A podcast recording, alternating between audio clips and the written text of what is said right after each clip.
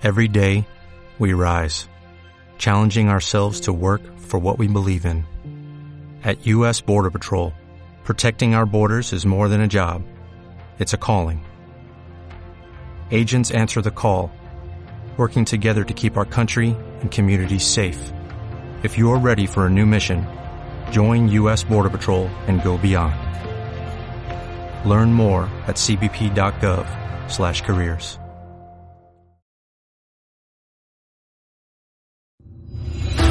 Este año celebramos el 40 aniversario de nuestro Estatuto de Autonomía. Un año que vendrá cargado de actividades para todos. Exposiciones, conciertos, eventos culturales, deportivos. Un sinfín de propuestas que celebrarán a lo grande el orgullo de ser como somos.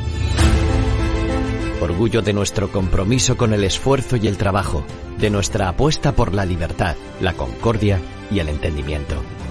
Orgullo de nuestra tierra fértil, hermosa y acogedora. Orgullo de nuestro pasado y nuestro presente, porque nos permite avanzar hacia un futuro innovador, de vanguardia.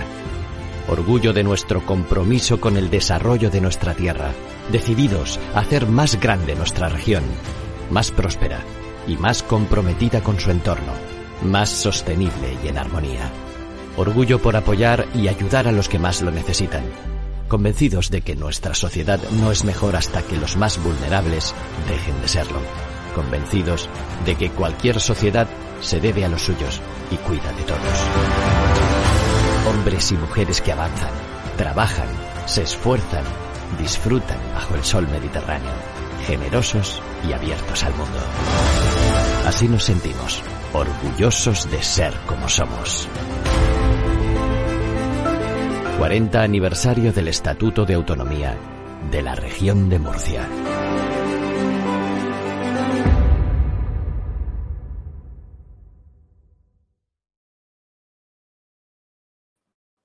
Muy buenas espectadores de estado de alarma, bienvenidos a la tribuna del diputado más silenciado, espacio que, bueno, pues hacía mmm, pues varias semanas que por motivos de agenda no habíamos podido eh, mantener, pero siempre es muy interesante por conocer la, la, bueno, pues toda esa actividad, toda esa actividad del diputado, el parlamentario más hiperactivo que tenemos en, el hemiciclo, que en el hemiciclo me refiero del Congreso que no es otro eh, que Pablo Cambronero, a quien eh, paso ahora a saludar para que nos cuente, porque vamos, viene eh, con muchísimas, muchísimas novedades. Muy buenas, Pablo, ¿qué tal? ¿Cómo estás? Hola, muy buenas, Jorge. De nuevo, encantado de estar aquí contigo. Hemos acumulado mucha actividad este par de semanas que no hemos tenido el programa y la verdad que va a costar centrarse en uno solo, pero sí, hay muchos temas y, y muy potentes algunos de ellos. Así que cuando quieras empezamos a dar caña. Pues de hecho, a mí me gustaría que hablásemos, si nos contaras primero el, llamativo eh, y, y, y, sospechoso eh, hecho de que los ministros podemitas del gobierno, estoy refiriéndome pues, a Irene Montero, a la comunista eh, Yolanda Díaz y al otro comunista eh, Garzón, pues llevan dos años sin publicar sus cuentas, su, digamos, sus ganancias patrimoniales o su patrimonio en el famoso portal de transparencia, ¿no? Que es una, una cosa que, que, que, bueno, que tanto había presumido ellos como mm, parte de esa nueva política, ¿no? Que van a ser transparentes y al final resulta, pues bueno, pues que no sé, que, que son más opacos ¿eh? que un cuarto oscuro. Pues sí, Jorge, sí, efectivamente. Pregunté porque resulta que están obligados, no solo en el portal de transparencia, sino también tienen que publicar en el boletín oficial del Estado sus declaraciones de bienes eh, del año anterior y resulta que mirando el de este año que habían publicado, porque el primer trimestre se publica, faltaban curiosamente pues Irene Montero, faltaba Alberto Garzón y faltaba Yolanda Díaz. Una cosa muy llamativa porque son los tres ministros que faltan, el resto estaban, incluidos directores generales, incluidos otros, otros altos cargos. Y claro, pues presenté la pregunta del por qué eh, estos tres ministros no publicaban sus bienes, sabiendo además que veníamos con la polémica ya de multiplicación de panes y peces que había tenido Irene Montero en sus, en sus cuentas y en su patrimonio. Pues bien, me contestan, la verdad que una respuesta llamativa y, y como tú muy bien has dicho, sospechosísima, que no están obligados a declarar los bienes si están nombrados eh, antes del el año anterior. Vale, pues sin embargo, todos los demás ministros, todos los demás altos cargos están nombrados anteriormente y sí están publicados esos bienes. Por lo tanto, me invitan a repreguntar cuál es el motivo real eh, de que, aún no estando obligados, como otros sí han hecho, han declarado sus bienes. Entonces, eh, es sospechoso, es una cosa que además llevo mucho tiempo detrás de esto, ya, ya lo hemos hablado tú y yo muchas veces, Jorge, y llevo detrás de, de, estas declaraciones de bienes mucho tiempo y el ocultismo cada vez es más profundo y más severo. Por lo cual me invita a mal pensar. Tampoco es un gobierno que invite a bien pensar en ningún momento, pero en este caso más todavía, porque hablamos de que hay ministros que no sabemos cuáles, sus, cuáles son sus bienes, cuáles han sido sus movimientos patrimoniales desde que entraron a su cargo hasta el día de hoy. Y de lo poco que sabemos, de lo poco que ha trascendido de sus eh, cuentas y de sus bienes, sabemos que ha habido una multiplicación eh, que no se corresponde además a los salarios que ellos tienen establecidos en, en los salarios públicos que tienen ellos asignados en sus cargos. Por lo tanto, bueno, pues hay que seguir con la investigación. Evidentemente esto me anima mucho más, lo que necesito yo que me anime. Y eh, evidentemente pues seguiremos detrás de cada uno de esos ministros ya pormenorizadamente solicitando, también a través del portal de transparencia, porque mucha de la gente con la que, que colabora conmigo pues al mismo tiempo que yo registro, ellos solicitan esa información por el portal de transparencia y es genial porque al final el gobierno se ve entre la encrucijada de soltar eh, una excusa que nadie se cree, por lo que han hecho ahora mismo conmigo, o bien publicarlo, si no tiene nada que ocultar. La opción B todavía no me ha pasado, Jorge. La opción B de publicar lo que pido todavía no me ha sucedido. Siempre son excusas, siempre son reales decretos, siempre son normativas vetustas, eh, siempre son eh, secretos nacionales, siempre son cualquier otro tipo, pero nunca, nunca, nunca publican lo que realmente pregunto. Con lo cual, eso invita a pensar, a mal pensar, eh, piensa mal y acertarás, que algo tiene que ocultar y evidentemente vamos a seguir en esa senda, porque a mí eh, en la investigación no me tiembla el pulso ni, ni tampoco eh, me decaen las ganas porque, porque me manden una respuesta de este tipo. Sí, sí.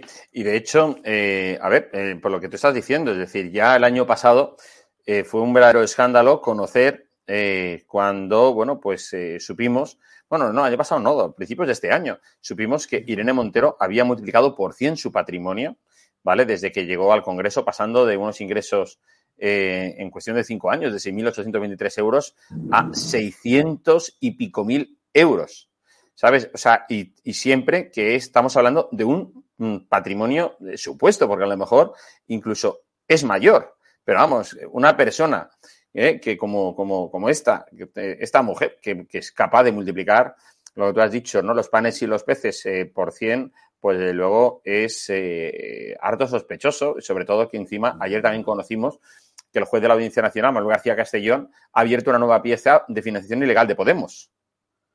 ¿Eh? Es Correcto, decir, Jorge. Um, Correcto, es que, acercarás, ¿no? Sí, sí, es que es muy curioso porque fíjate que um, Irene Montero eh, fue muy polémico cuando hicimos la pregunta de su eh, declaración de bienes publicada en marzo del 2021. Estamos hablando de que ha pasado eh, un año y otro año, porque esto se publica a posteriori, son dos años, casi tres, sin publicar sus bienes. Evidentemente, desde ese, desde ese periodo temporal han pasado mucho tiempo sin que sepamos realmente cómo están los bienes de Irene Montero. Al régimen que iban creciendo al principio, podemos estar hablando de que puede estar en torno a dos millones de euros o, algo así de erario, de erario que, que, ella tiene ahora mismo a su propiedad. Entonces, bueno, pues evidentemente eh, se produce al mismo tiempo que se abre una pieza separada de otra, otra causa de financiación ilegal de Podemos y ya estamos viendo cómo ese sistema que ellos tenían de las donaciones, del eh, dono al partido, el partido me, eh, me, da un sueldo, después lo paso por A, por B. Eh, evidentemente eso era sospechosísimo, se tenía que hacer muy bien para que no para ser todo legal y evidentemente estamos viendo que todo eso era una pantomima que ellos tenían para intentar convencer a la gente de que ellos se iban a autobajar el sueldo o que iban a donar su sueldo a causas sociales. La única causa social a la que han donado su sueldo son sus propias cuentas, como estamos viendo, y se está demostrando también, incluso judicialmente, con este procedimiento. Entonces, bueno, pues a mí me interesa eh, los patrimonios personales de las personas que están en el gobierno porque además están obligados a publicarlos porque los ciudadanos tienen que saber, eh, además de cuál es su salario, eh, si perciben otro tipo de monumentos y, de qué tipo son, si son públicos, si son privados, si son donaciones o qué formato jurídico tienen, porque además son cargos públicos. En el momento en que tú seas un cargo una empresa privada o no tengas ningún tipo de responsabilidad con respecto a, dar cuenta a los ciudadanos, pues eh, cada uno que haga lo que estime oportuno, siempre y cuando sea legal, por supuesto. Pero en este caso es evidente que chilla, que chilla mucho que el partido que recibía el dinero de sus cargos públicos pues está ahora mismo investigado, investigado por varias causas de financiación ilegal. Entonces, no invita a pensar bien de los patrimonios multiplicados de estos ministros y por eso estoy detrás también de, conocerlos, eh, aunque el gobierno evidentemente me está poniendo todas las dificultades que puede y algunas más. Sí, sí, es increíble. Oye, eh, pero también en tu actividad completamente, vamos, perseverante, activa, dinámica y de todo. Hay más cosas, más preguntas que has lanzado a, bueno, pues al, gobierno. Y es, por ejemplo, eh, eh, lo podemos hilar con, todo el tema este de Irene Montero que estamos eh, comentando. Por un lado tenemos lo de, lo de bueno, pues lo, de María Sevilla, ¿no? la pregunta que has dirigido a través de, bueno, pues de tu papel en tu posición en el Congreso pidiendo, bueno, pues eh, todo el tema de este, información respecto al indulto de secuestradoras eh, de niños que el gobierno ha justificado en la protección de menores, ¿verdad? Muy fuerte, muy fuerte. Esa, esa respuesta, sinceramente, no, no, la esperaba, no la esperaba, porque yo solicité el expediente de indulto que se concedió a María Sevilla, una persona que está condenada por secuestrar a su hijo y además eh, que se inventó toda serie de subterfugios para intentar eh, arrebatar precisamente a su hijo a su padre. Y bueno, eh, solicité la pregunta, que me, además que me mandaron también el expediente, que tenía que ver que, cuáles habían sido las sustituciones de pena o incluso la desaparición de pena. Me enviaron una respuesta diciendo cómo se habían sustituido las penas y que el gobierno se había fijado sola y exclusivamente para conceder este indulto en, la, en el bienestar del menor y que toda su actividad se ha ido, eh, como si dijéramos, dirigida hacia la estabilidad y el bienestar del menor. Cuando hablamos de que un propio juez había condenado a esa mujer por secuestrar a un niño. Eh, es que es alucinante, es alucinante. Y esa respuesta no la esperábamos, fue, fue un poco mediática también, salió en algunos medios eh, diciendo que, bueno, eh, contrario a la versión del juez, el gobierno eh, dicta una resolución que dice que es a favor del menor, quitándole la pena a una delincuente que ha atentado contra un propio derecho del menor. O sea, es alucinante. Es alucinante. Y bueno, hablamos también de la, de la marea esta de, de demagogia que, es, que está usando el gobierno también con respecto a las madres protectoras, porque ahora si te llaman madre protectora tienes que haber pasado por un juzgado, por lo visto. Eh, las madres que no pasan por un juzgado y son condenadas no son protectoras para, para este gobierno. Por lo tanto, evidentemente, denuncié esa situación, eh, se publicó y bueno, vamos a esperar porque después de, esa publicación han ido sucediendo más casos, porque irán sucediendo, porque el gobierno da un ejemplo terrible. Han ido pasando más casos de secuestros de menores y veremos a ver cómo reaccionan también con estos, porque estamos hablando de delitos gravísimos, que además el bien jurídico protegido es el menor.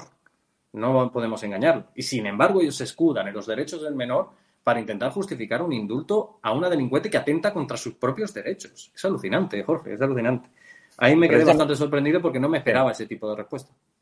Sí, sí, precisamente, vamos, tenemos que seguir hablando de Irene Montero porque uno de los escritos eh, que, vamos, que te dirigías a, ella es, eh, bueno, pues el relacionado con el tema de la condena de los eh, delitos y bueno, pues tanto y también de los delincuentes por parte de su, de su ministerio, ¿no? Porque, claro, eh, su sectarismo es tal que solamente aquello que le interesa, eh, vamos, lo, lo, lo pone, digamos, en su boca o lo saca en sus redes sociales, pero otros, otros delitos no, vamos, son completamente desconocidos, vamos, no, no, no hacen ni, hincapié en ello, ¿no? De hecho, yo, por ejemplo, recuerdo eh, la pasada semana o hace dos semanas ocurrió, ¿verdad? Precisamente en la provincia de Alicante, cerca de, Orihuela, bueno, pues una, pues una, madre que acabó con la vida de su, de su hijo pequeño a, golpes eh, y, el hermano gemelo, bueno, pues eh, eh, tuvo que ser atendido en, el hospital y le retiraron la custodia. Bueno, claro, la mujer está enchironada, ¿no? Que es donde tiene que estar. Y efectivamente, todas las feministas radicales, todos los colectivos que hablan tanto de la violencia vicaria, bueno, que habría que llamarla violencia sectaria, porque al final para ellos solo existe la violencia de hombres hacia mujeres o hacia, o hacia niños. No hicieron mención alguna a este tema, ¿verdad? Exacto, y fíjate Jorge, y otro tema incluso mucho más mediático que también eh, argumenté en su día, eh, Mónica Oltra. Eh, Mónica Oltra presuntamente ha participado en el encubrimiento de un delito de abusos a una menor, o sea, delito deleznable donde los haya, y sus amigas, Ministerio de Igualdad, Irene Montero, etcétera, etcétera, han hecho una campaña de apoyo eh, exclusivo a una persona que está imputada, que está, además, que ha tenido que dimitir casi obligatoriamente porque no quería salir del sillón ni, loca, y, que está imputada por ese delito tan gravísimo.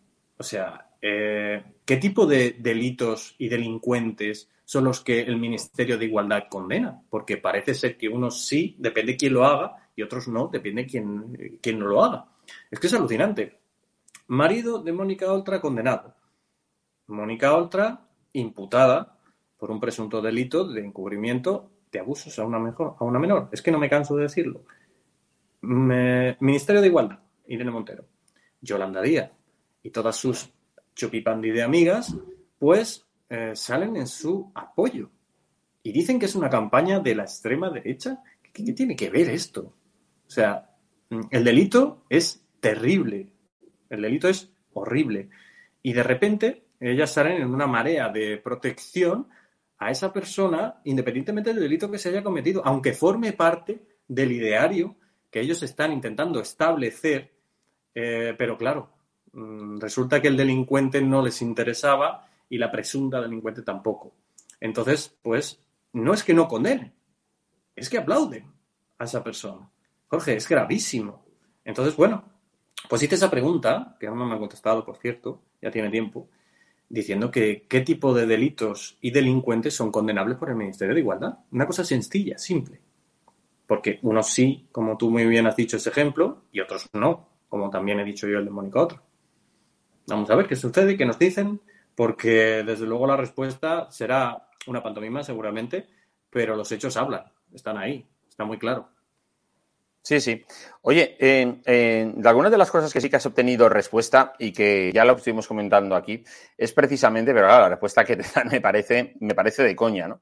es relacionada con Rodríguez Zapatero, el infame expresidente español, mm, que, bueno, pues que tú preguntabas, que así como al expresidente, además contemporáneo en, durante el mandato de Zapatero en Alemania, eh, Gerhard Schroeder, pues se le ha retirado muchas de sus prerrogativas por, por, el, pues vamos, por, su afinidad, su amistad y por el blanqueamiento del, régimen eh, eh, ruso, pues bueno, pues un poco eh, lo que tú promovías era algo similar con Zapatero respecto a Venezuela, ¿no? Que es, como digo, es infame el blanqueamiento constante a un sátrapa como es, vamos, el chavismo representado por Nicolás Maduro.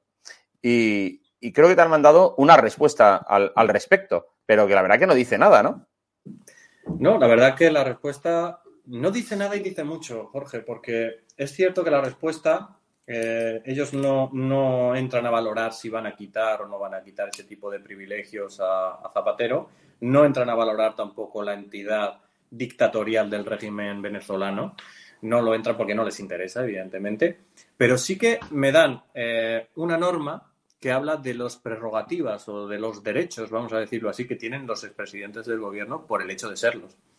Y analizando esa norma, eh, creo que es del 86, eh, pues es una norma muy cortita, eh, son, creo que son 7, 8 artículos, y muy, muy, muy interesante.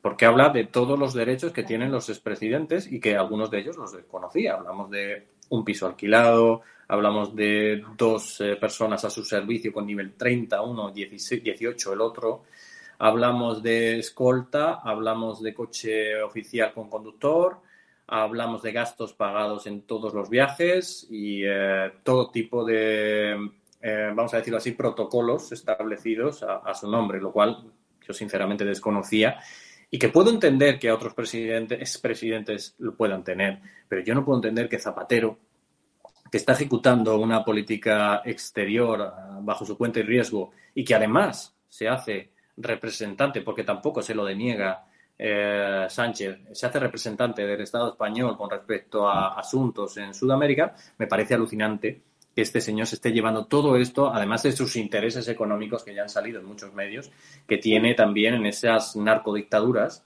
y eh, que tengamos que soportar con erario público, con dinero público, todo este gasto que tiene, por ejemplo, este señor cuando está ejecutando una de las políticas más horribles internacionales y que además nos están costando carísimas. Nos están costando carísimas porque ahí tenemos a Biden, por ejemplo, por poner un ejemplo chiquitito, que hoy eh, ha visitado a Sánchez y eh, no le ha invitado a, a, la Casa Blanca. Es algo que no, no había sucedido nunca cuando hay un país anfitrión, eh, pues lo normal es, que Biden visita a ese presidente y le ha dado una invitación para la Casa Blanca. Pues Biden no ha invitado a Sánchez, porque Sánchez no es fiable, porque Sánchez tiene amigos como Zapatero, tiene a personas como toda la gente, todos los podemitas que están ejecutando ese tipo de políticas y que además están criticando abiertamente a la OTAN e incluso manifestándose contra ella, alguno de ellos. Por lo tanto, evidentemente no somos de fiar porque nuestro presidente no es de fiar. Y ahí tenemos el ejemplo de Zapatero al que yo propuse que se le retiraran este tipo de, prebendas, este tipo de privilegios, y me contestan simplemente con cuáles son. Es como una especie de respuesta de recochineo, Jorge. Es decir, no, no, pues eh, tiene estos, por si no lo sabía usted. Algo así. Sí, sí, no, es de, es de, es de coña. En fin, oye, Pablo, no eh, tenemos muchos más temas que hablar, pero vamos a dejarlos para la semana que viene, porque, vamos, o sea, eh, necesitaríamos casi un día entero para seguir hablando de toda la actividad tuya en, en, el Congreso. No obstante, bueno, vamos, a tener, vamos a tener que recuperar el tiempo perdido, vamos a tener que hacer programas diarios. ¿eh? Pues sí, a este paso sí, macho. Es decir, es que no, es que eh, eres infatigable. Claro, es que como tienes el canal, recuerda la dirección de tu canal. Sí, eh, tenemos dos vías a través del perfil de Twitter arroba Congreso Escucha. Eh, ahí nos llegan muchas iniciativas y nos están llegando un montón también a través de oficinadeldiputado.com que tiene un formulario muy sencillito, se plantea el tema y luego yo lo desarrollo y lo voy eh, investigando para presentar a la posible iniciativa. La verdad que nos está yendo muy bien, hay muchísimo trabajo, algún acumulado que tengo que decirle también a los que participan que, no se preocupen, que todo entrará, pero que hay algunas cosas que hay que desarrollar un poco más. Bueno, pues eh, Pablo Cambronero, diputado en el Congreso, muchísimas gracias por estar con nosotros esta semana. Un fuerte abrazo. Un fuerte abrazo, Jorge. Gracias a ti. Bueno, pues eh, habéis visto eh, el espacio de la tribuna del diputado más silenciado, siempre con novedades, siempre con temas escandalosos. Mm, bueno, pues es que, es que, claro, con este eh, gobierno socialcomunista que vamos a, noticia, a titular diario, pues, pues claro, es, imposible evitarlo. Es decir, Pablo Cambronero pues pregunta, mm, porque su obligación como diputado, como la debería ser de todos, es fiscalizar la, la acción de gobierno. Pero luego tenemos entre los pelotas, entre el coro de amigos, sanchistas que, que, que se dedican a vivir a la Bartola y luego otros que, bueno, pues que tienen miedo, pero sin embargo ahí está metiendo el diente y no soltando a la presa eh, Pablo Cambronero. Pues muchísimas gracias, amigos eh, de Estado de Alarma. Siga ahora la programación aquí en el canal. Me despido de todos vosotros. Que seáis muy felices a pesar del gobierno. Hasta luego.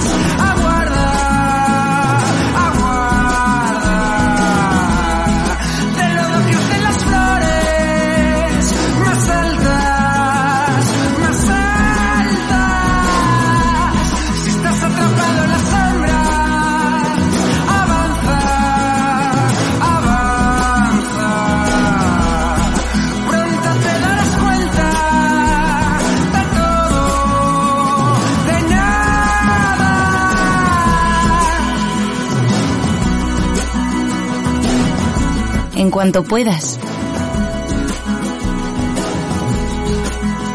Camina a Galicia.